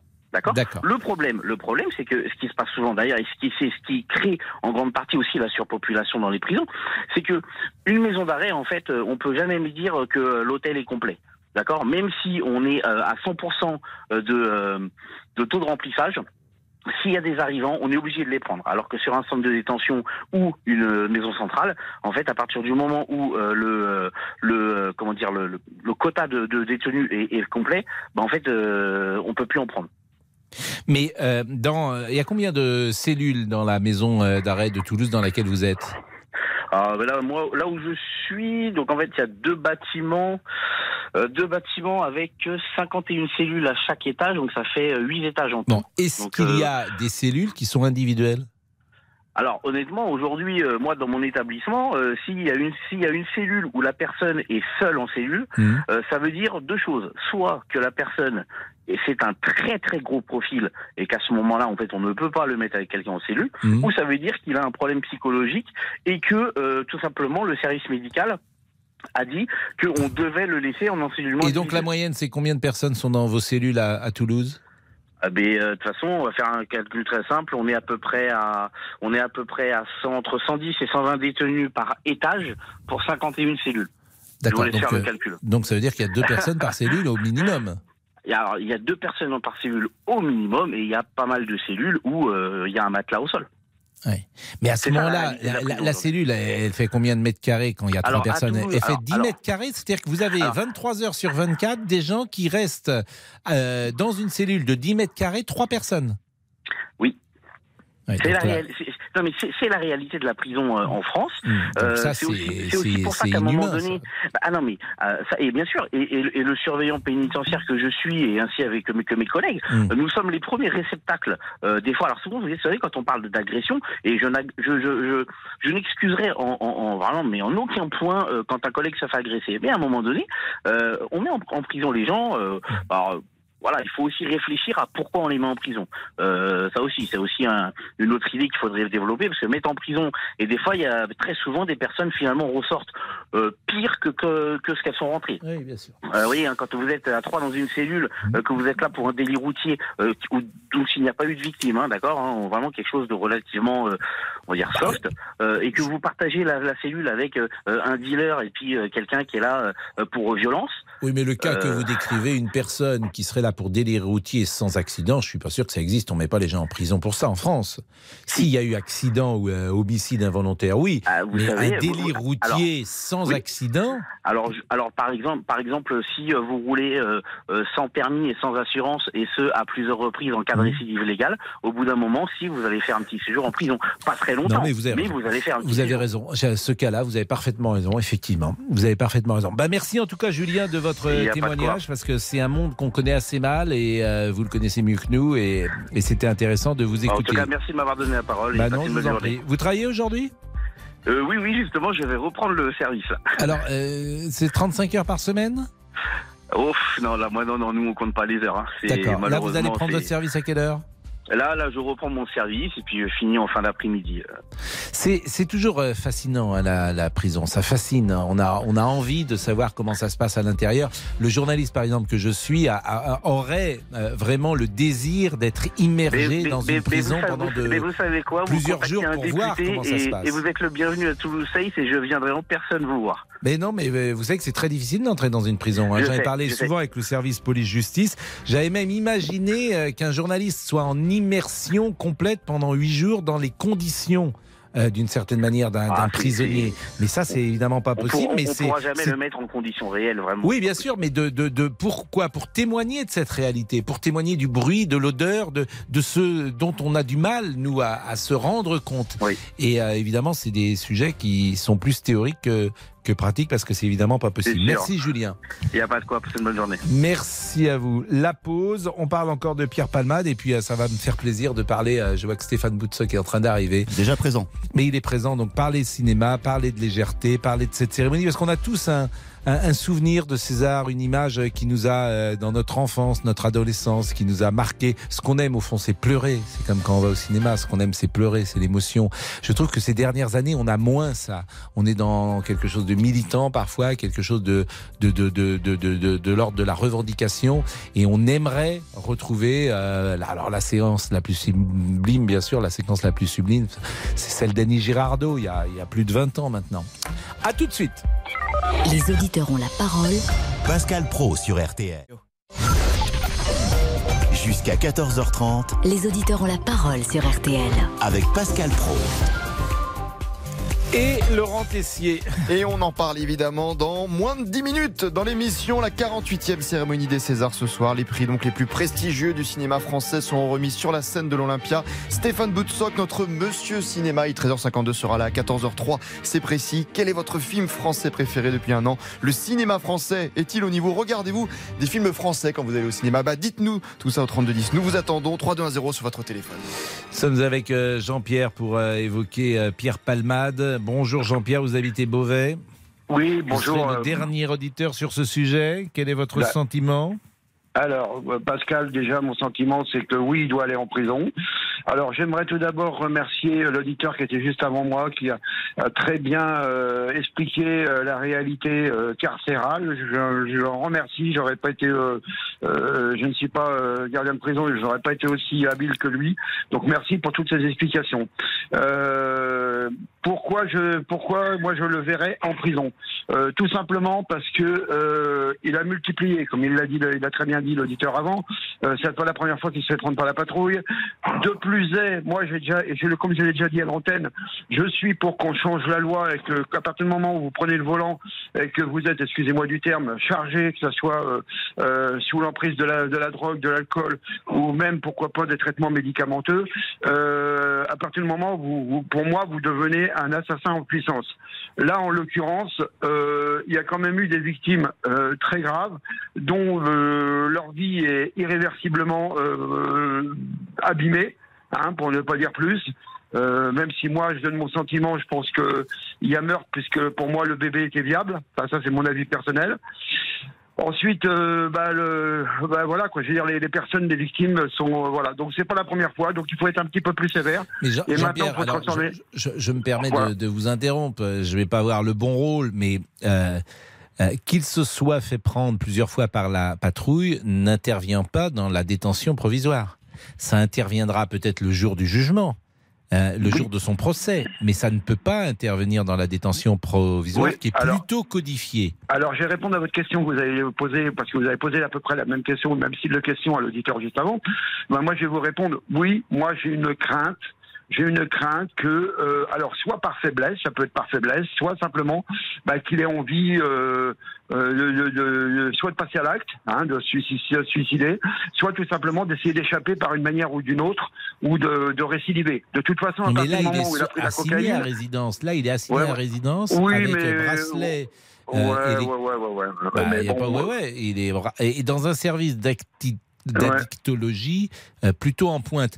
Objectivement, et c'est Mm. pas donné prendre parti que de dire ça. euh, il est, c'est sans doute la meilleure solution et pour lui et pour la société. La société est protégée et lui est soigné. Oui, si tous les justement- Mm. toxicos euh, étaient euh, soignés de cette manière-là, ce serait sans doute la meilleure solution. Et Oui, mais de combien de récidives? Combien de récidives, Pascal mais je, je- je vous répète, euh, euh, a priori, dans la détention provisoire, cet argument n'entre pas. Il n'entrera en compte au moment du jugement. Bah oui, mais justement, euh, moi, moi c'est un individu, pour moi, il est devenu dangereux pour la société, euh, qui vous dit qu'il ne fera pas autre chose. Moi, moi j'ai peur, bah, bah, voilà quoi, je veux dire, moi je pense d'abord, excusez-moi du terme, je pense d'abord aux victimes. Moi je ne pense pas à M. Palmade, et c'est pas parce que c'est M. Palmade, ça peut être quelqu'un d'autre, hein, de lambda. Moi je pense d'abord, en France on a un problème. On ne pense pas assez aux victimes. Il faut d'abord penser aux victimes. Il a fait des victimes. Point barre. Non mais je, vous assure, je disais que j'allais avoir le mauvais rôle. J'entends ce que vous dites, mais ça, ça, comment dire, ça, ça, ça se s'entendra aussi euh, au moment du jugement. Là, je me demande au fond si euh, votre volonté de le mettre en prison n'est pas pour, euh, comment dire. Euh, euh, assoiffer un sentiment euh, ou de vengeance que vous pourriez avoir ou qu'il paye Pas de vengeance, pas de vengeance, mais de colère. Non, pas de Oui, vengeance, de mais colère. de colère et de ras-le-bol. Oui. De colère et de Oui, ras-le-bol. mais j'entends, mais, mais ça, ça, s'entend. Mais pas de vengeance, c'est pas une question de vengeance, Non, mais c'est une question que. Mais Voilà. après, vous avez, et là encore, je, je me fais l'avocat du diable, il y a une sorte de. Pas une sorte d'ailleurs, il y a un état de droit avec euh, bah, des choses qui sont assez codifiées. Alors la détention Trop provisoire. codifié, c'est- trop Bah codifié, oui, mais Pascal c'est la loi. Euh, la, la détention provisoire, c'est euh, si vous Alors, entrez en qu'est-ce contact. qu'attendent nos députés Qu'est-ce qu'ils attendent nos députés pour changer cette Mm. loi À partir voilà que je vous le dis, ce n'est plus euh, homicide involontaire, c'est homicide Bah, volontaire. après, Et bah hop, oui, mais là, il y a discussion. Voilà. Euh, Il y a discussion parce qu'en fait, euh, c'est- moi, j'ai- j'ai j'ai posé hein, ces questions et, et c'est compliqué, évidemment, de changer euh, la loi et précisément avec ce que vous venez de dire. Monsieur Boubouk est là pour euh, nous donner le sentiment des auditeurs sur ce sujet avant d'entendre Jean-Alphonse Richard. Pour Cathy, Palmade est protégée par le pouvoir. Selon euh, Gwenola, la prison n'est pas l'option la plus Ça, il est pertinente. et- protégé par personne. Ça, je, je- je dis à Cathy, euh, il n'y a pas de protection du pouvoir. ça, bah n'existe pas.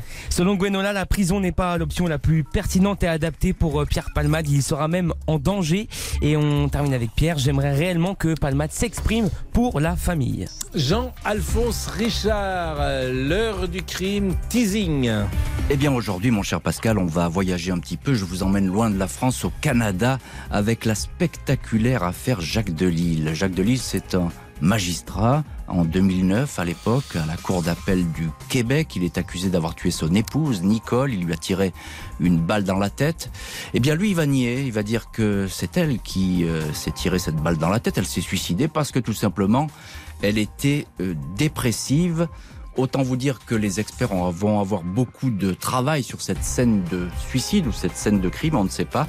Eh bien, c'est ce feuilleton à huis clos que je vais vous raconter aujourd'hui. Feuilleton qui a passionné et intrigué le Canada parce que chacun a pu se forger sa conviction. Je vous donne rendez-vous 14h30 dans l'heure du crime avec l'affaire Jacques Delisle, meurtre ou suicide. C'était en février 1976, c'était la première cérémonie des Césars. Euh, Jean Gabin et euh, Michel Morgan étaient sur scène. Jean Gabin d'ailleurs qui mourra euh, quelques mois plus tard, durant cette année 1976. Et ce soir, ce sera donc la 48e cérémonie des Césars avec Stéphane Boutsock. Je ne sais pas si vous vous souvenez de celle de 76. Stéphane, on était enfant. Euh, oui, moi j'étais petit, petit. Euh, mais si, je me souviens du vieux fusil d'ailleurs, figurez-vous. Bien sûr. Semble-t-il, bien sûr, cette année-là. Oui, absolument. Je crois pas que c'est cette année. Ah, bah vous voyez, C'est cette année-là pas. Je vais vérifier, mais je On crois va que- vérifier. Euh, 13h59, la pause à tout de suite. Retrouvez toute l'actualité en un clic sur RTL.fr. RTL. Il est 14h.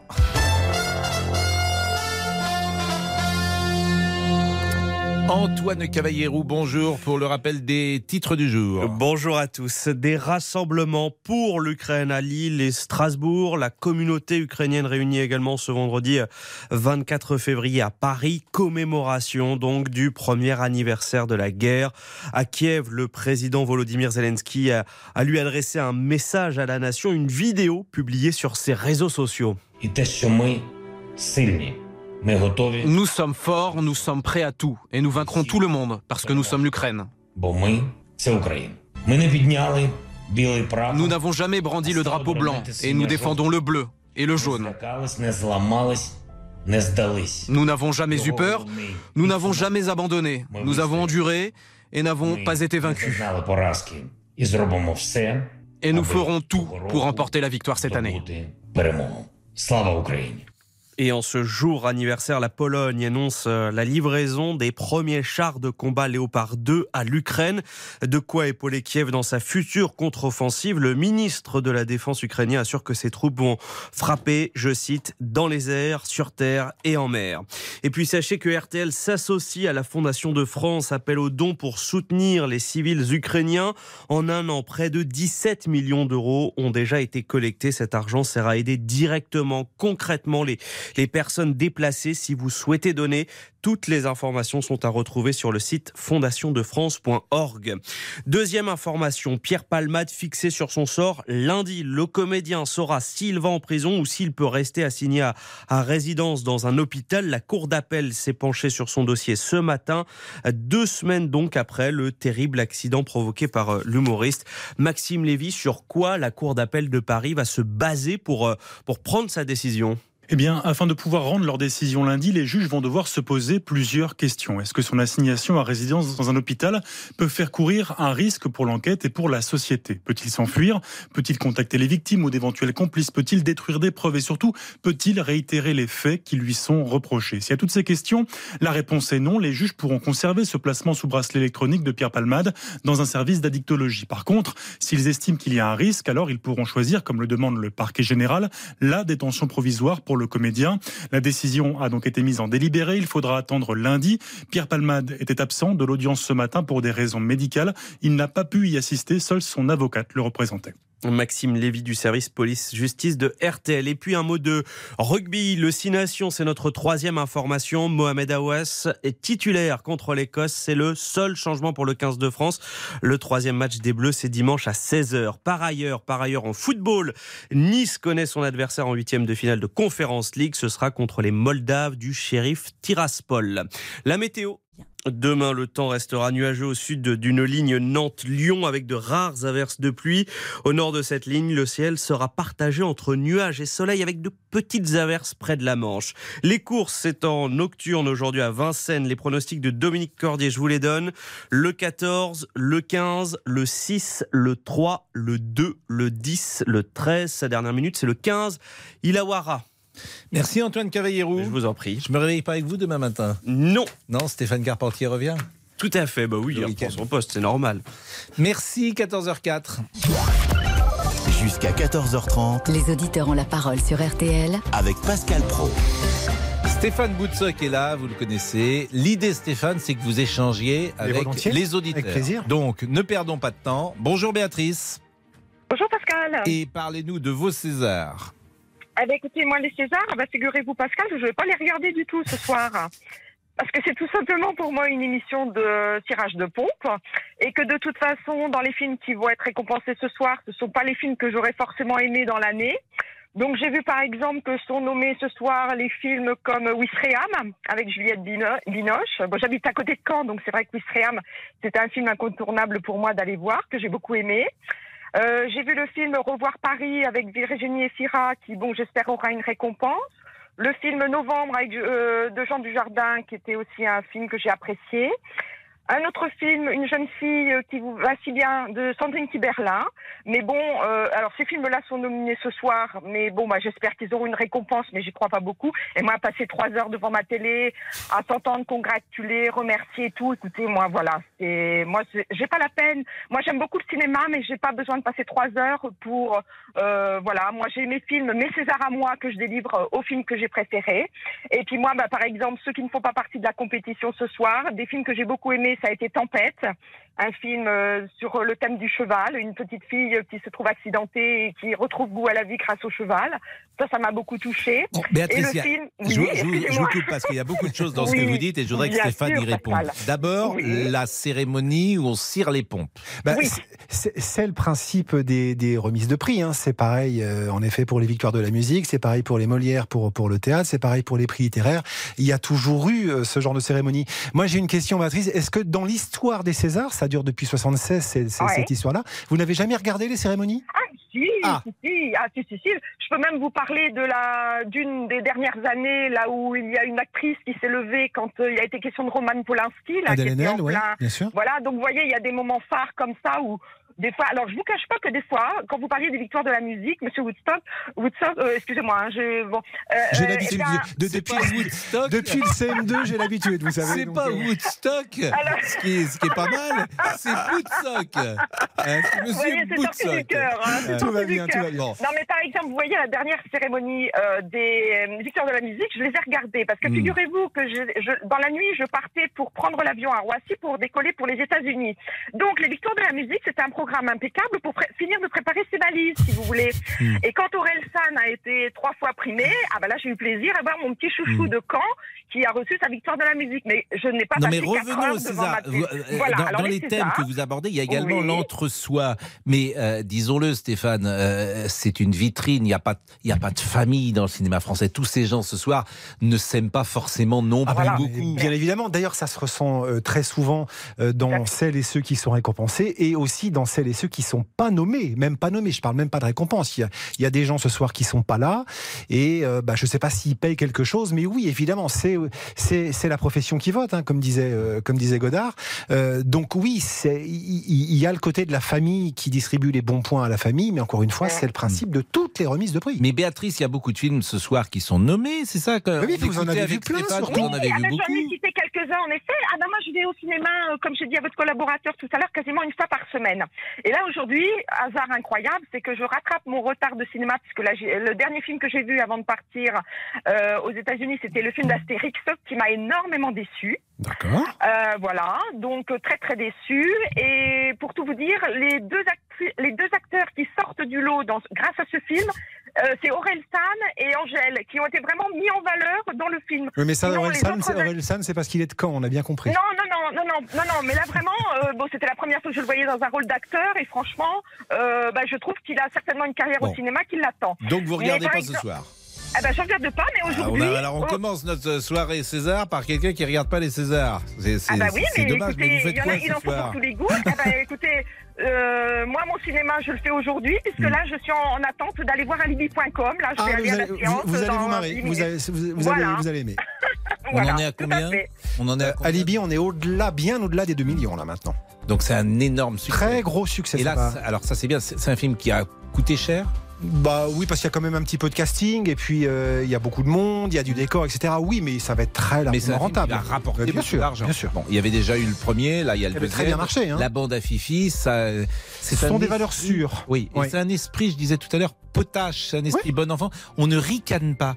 Non, et ça, ça, ça poursuit euh, l'esprit des inconnus, l'esprit du splendide encore avant. Il y a une continuité qui est totalement assumée par Philippe Lachaud et les autres. Bon, merci Béatrice. Hélène, dans une seconde, pour parler de son cinéma des Césars, on est avec Stéphane Boutsock. À tout de suite. Pascal Pro, les auditeurs ont la parole sur RTL. Jusqu'à 14h30 Les auditeurs ont la parole sur RTL. avec Pascal Pro. Laurent, fan de cinéma? Oui. Fan des Césars? Alors, non, mais je voulais vous parler. On n'a pas de Ah non, chance. mais vous me posez la question, je vous n'êtes réponds. pas- moi, je suis bon public. Je suis une midinette, mais j'adore pleurer. Ah, Donc, ce que j'attends, mais voilà. Bah oui. Non, mais sérieusement, je le dis, mais vraiment, c'est vrai. Je vous assure, j'adore les moments d'émotion. Ah, mais oui. Bah, moi, devant Titanic, j'ai pleuré. hein. Oui, mais euh, les Ah bah, alors, moments c'est pas un film français, sur vous allez me scène, dire, mais bon, voilà. les- quand il se passe quelque chose, on parlait Ah. d'Annie Girardot, mais il y en a d'autres. Un jour, Anne Parillo avait reçu un César. Euh, et il y avait Luc Besson qui était dans la salle. Pour Nikita? Oui, Bien Et sûr. C'était une, tu pleurais. Il y avait Mais Luc oui. Besson qui était en larmes. euh, Elle-même était en larmes. C'est des jolis moments. Vanessa Paradis qui reçoit son César pour Noce Blanche, c'est sublime là. Bien sûr. Mais Bien sûr. Bien sûr. Vous, vous pleurez dans ces moments-là. Moi, j'ai pleuré hier pour autre chose. J'ai décidé de retourner à Nantes après cette défaite hier soir en 16e de finale de Ligue Europe contre la Juventus. Alors oui, ce matin, on m'a rappelé le score dans les couloirs d'RTL. Et 1 et 2 et 3-0, vous êtes éliminés. J'ai réécouté plusieurs fois les bons mots du coach Antoine Camboiré. Quand vous faites une entame de match aussi catastrophique, vous espérez rien. Donc euh, il n'y a pas eu de match. Mais par contre, j'ai pas envie de, gâcher ce qu'on a fait euh, depuis le début euh, dans cette campagne européenne où on a été exceptionnel. On a gagné un truc, c'est qu'on a réussi à donner de l'amour à nos supporters. Et pour preuve, nous on prend 3-0. Normalement, les supporters ils sont pas contents. hein. Ils nous remercient et nous on est reconnaissants envers ce public. Quoi. Mais on peut décerner le César du plus mauvais acteur à l'arbitre de la rencontre qui a sifflé un pénalty contre Nantes entré dans le 2-0. Le défenseur nantais Nicolas Palois était à terre sur la ligne de but. Le ballon n'a pas touché sa main, disons clairement les choses. Il s'est pris un carton rouge inexistant, la double peine.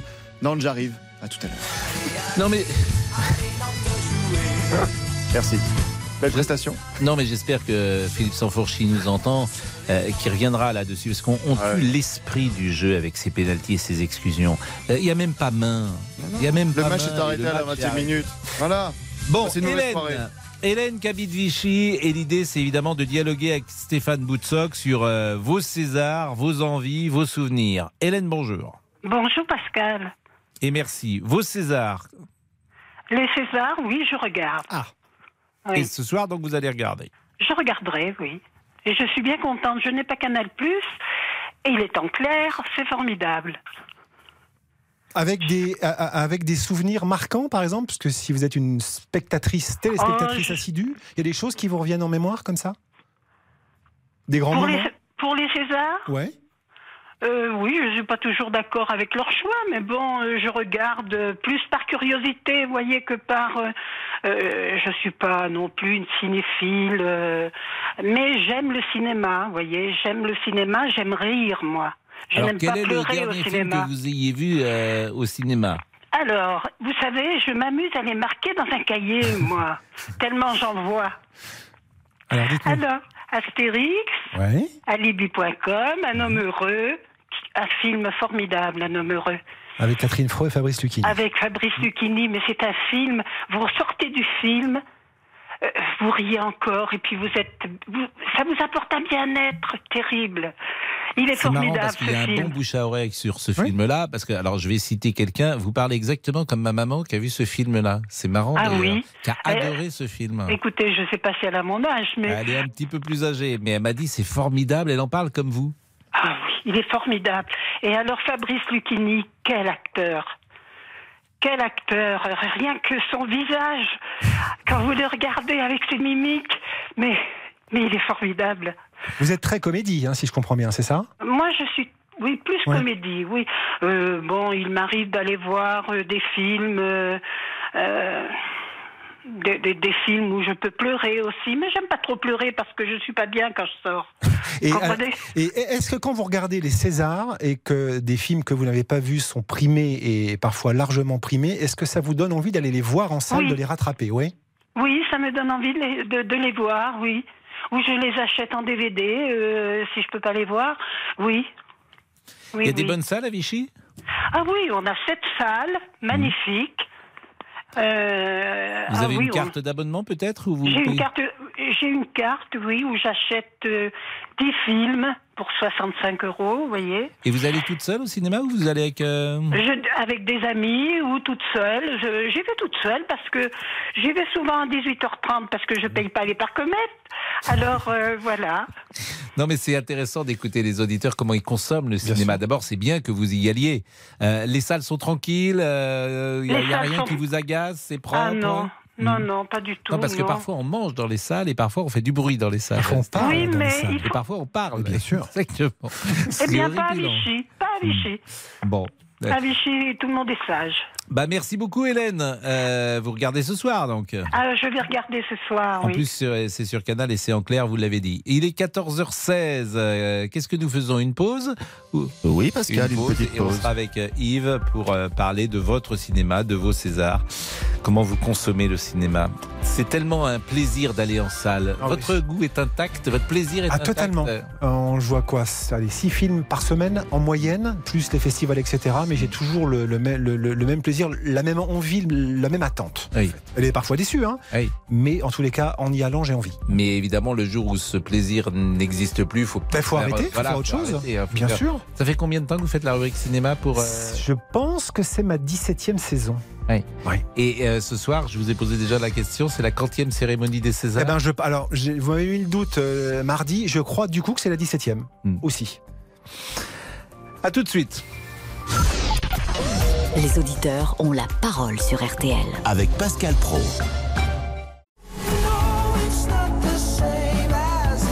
Merci d'écouter RTL. RTL, vivre ensemble. Les auditeurs ont la parole sur RTL. Avec Pascal Pro. Stéphane Boutso qui est resté avec nous. C'était à 20h ce soir? 20h45. 20h45 les Césars. Alors on dit toujours que c'est trop long.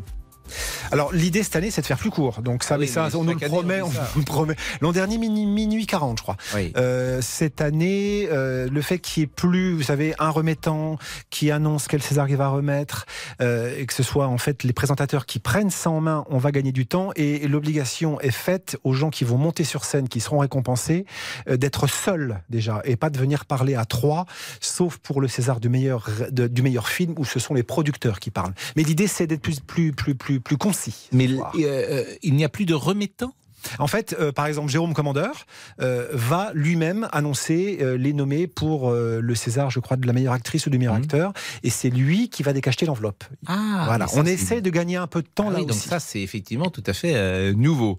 Euh, Yves est là, bonjour Yves. Oui, bonjour Pascal, Toulouse. bonjour Stéphane, Bonjour. Bonjour à tous. Alors, votre rapport au César et peut-être une question à Stéphane. Une question de Stéphane. euh, oui, j'aimerais bien qu'il me, qu'il me parle du, du film de, de quoi s'appelle Fabrice Eboué, euh, qui s'appelle Barbac, et qui est un très mauvais plagiat d'un film danois qui s'appelle Les Bouchers Verts, voilà, et que j'ai découvert il y a très longtemps. Et c'est c'est vrai que très peu de gens sont passés à côté de ça, ne l'ont pas dit. Et moi, j'étais de, de suite, comme j'avais le DVD, je me suis dit, c'est bizarre que Fabrice Eboué fasse un remake d'un film qui, est- qui a déjà été réalisé, quoi. Alors, euh, le- Mais c'est un film qui est au César ce soir Non, non, pas du tout. C'est- Non, il- pas il du a tout, non, non, 3-4 c'est un film- crois, le film. hein, oui. Ah oui, mais Oui, non, c'est mais là, ça, n'a rien à voir avec et-. Yves, je vais vous dire un truc. Alors, moi, j'ai plutôt bien aimé le film, mais il n'y a, pas grand monde qui l'a vu. Donc, je pense Hmm. qu'en effet, euh, il n'y a, il y a- il y a- il y a pas grand monde qui, qui, qui se souviennent malheureusement Ah bah, et de, de puis c'est Barbac. pas- Mais oui, en effet, c'est un remake. Yves, oui. Yves, c'est pas vraiment notre thème du jour. Notre thème, Non, c'est les non, non, non, Césars. donc un film qui a tout, 4 non, non. ans. Bon, quel est euh, Oui. votre meilleur film de l'année? Ça, ça m'intéresse. Ah, le meilleur film de l'année, moi je, moi je suis plutôt vers les, les films à caractère sociaux, c'est-à-dire le, euh, des films avec euh, Laure Calamy comme Annie Colère, euh, À plein temps. Ouais. Elle est Euh, nommée, j'ai vu, hein.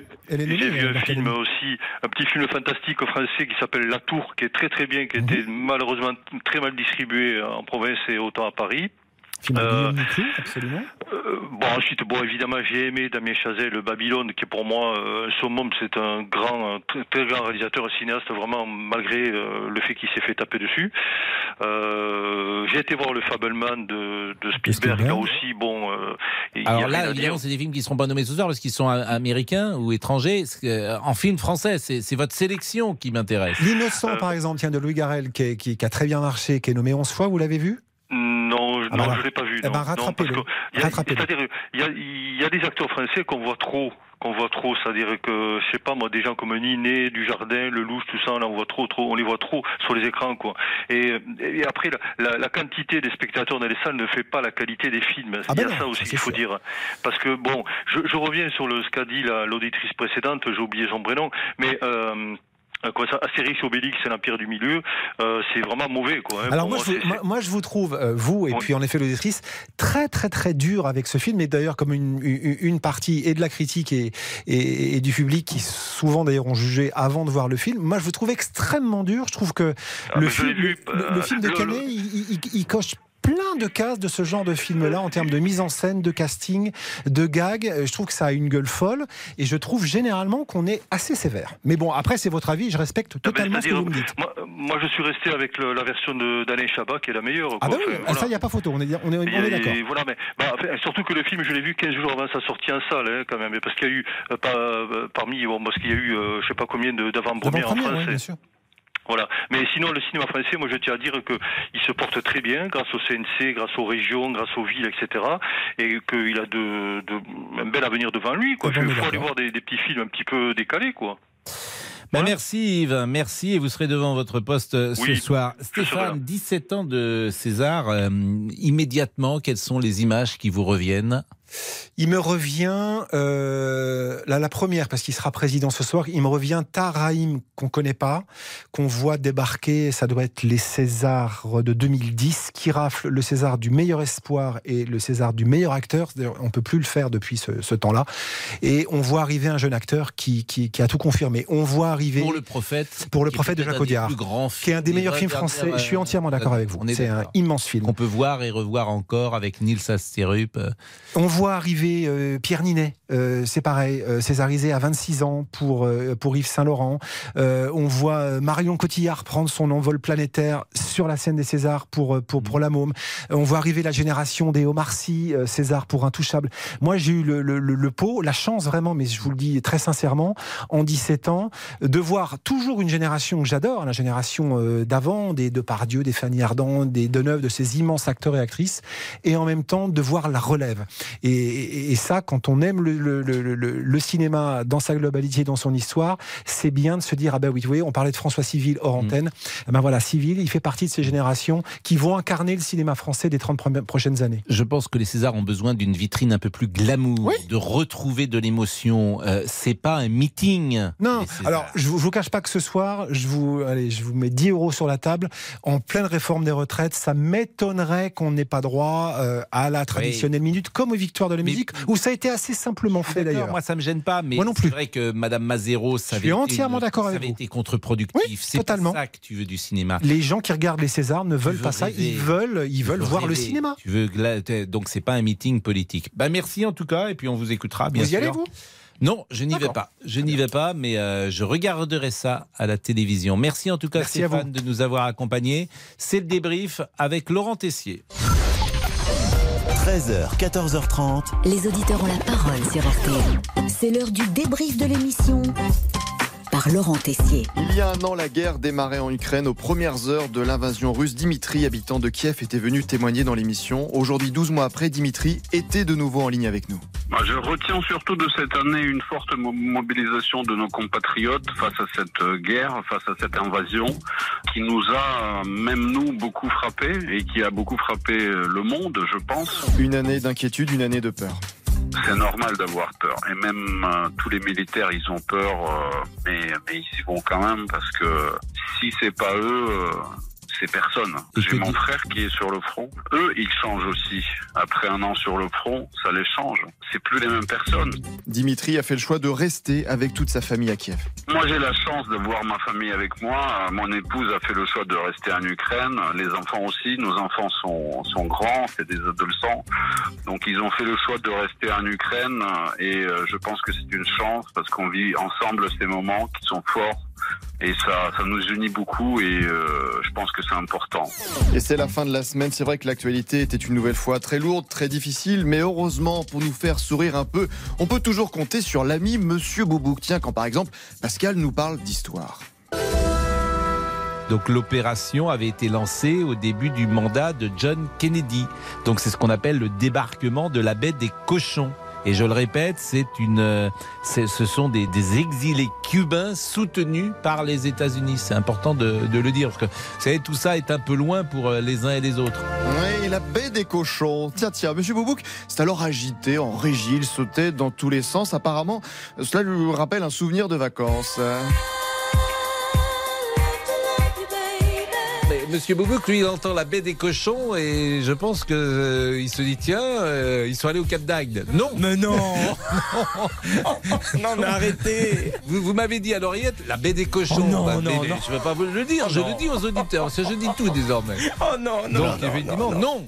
Et il n'était pas question que les, les hommes de Kennedy aillent euh, au Cap d'Agde. Quand même, monsieur Boubouk. Bon, ce soir, c'est la cérémonie des Césars. On en a parlé avec Stéphane Boutsock. Les prix les plus prestigieux du cinéma français remis sur la scène de l'Olympia. Bon, après, le cinéma, on n'y va pas chaque mois. C'est dur d'aller au cinéma quand on est jeune parent. Oui, ah bah non, mais vous avez raison. Merci. Ah bah je suis là si vous voulez Laurent Tessier.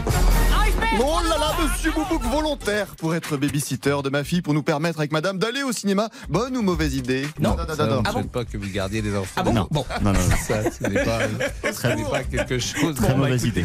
Parce qu'on va retrouver euh, l'appartement dans un état. Oh non, non, arrêtez. Il est possible que ce soit vous qui soit dans le berceau et que ce soit la fille qui vous garde à la fin. Avec la tétine, oui. Monsieur Boubouk avec une tétine originale, mais quand les enfants sont chez les grands-parents, le couple a plus de temps. On peut se faire une petite sortie, faire une nuit complète ou apparemment autre chose, selon Pascal. Et en attendant, les parents, ils dorment. Et en Et attendant, les parents Enfin. dorment, Eh bien oui, sûr. oui. Et, puis, et puis parfois, ils ne dorment pas, justement, quand les enfants s'en vont. ce, qui est un, ce qui est un bon moment aussi. Ça peut, ça peut, ça peut, ça peut euh, réveiller. euh, Ah, réveiller, réveiller quoi? Une chaude ambiance à la maison? Ah, mais, ça, mais attendez, la libido du couple, c'est important, c'est Ah bah, un je- sujet. oui, oui, non, mais c'est je- un je sujet vais pas faut aborder comme ça, sans. Ça va aller. Exactement, sans. sans... Oh là là là là. Sans. Il me reste une nuit. Voilà. Une dernière remarque peut-être plus philosophique, Pascal, avant le week-end. Cette semaine, par exemple, on n'a quasiment pas écouté, c'est bien normal d'ailleurs, on n'a pas écouté euh, une seule chanson, une seule musique, un seul moment de légèreté, Damien. Ouais. T'as l'air de te passionner Damien ou autre chose peut-être de plus personnel? Je suis une midinette, mais j'adore pleurer. Allez, le débrief pour cette semaine, c'est terminé. On se quitte avec la chanson qui rappelle les vacances de Monsieur Boubouk à la baie des cochons.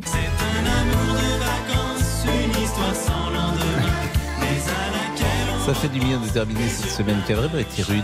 Je sais que l'actualité est souvent rude, mais cette semaine particulièrement. Donc merci euh, de nous accompagner. Euh, Merci à Damien Béchiot. Merci à Olivier Guénec euh, que nous euh, taquinons mais avec tendresse hein, et son intelligence et son esprit de répartie sont sans égal. Merci d'être avec nous euh, et de contribuer à, à- à cette bonne humeur que nous essayons d'instiller. Puis merci à l'ami Laurent Tessier, bien sûr, pour cette nouvelle semaine.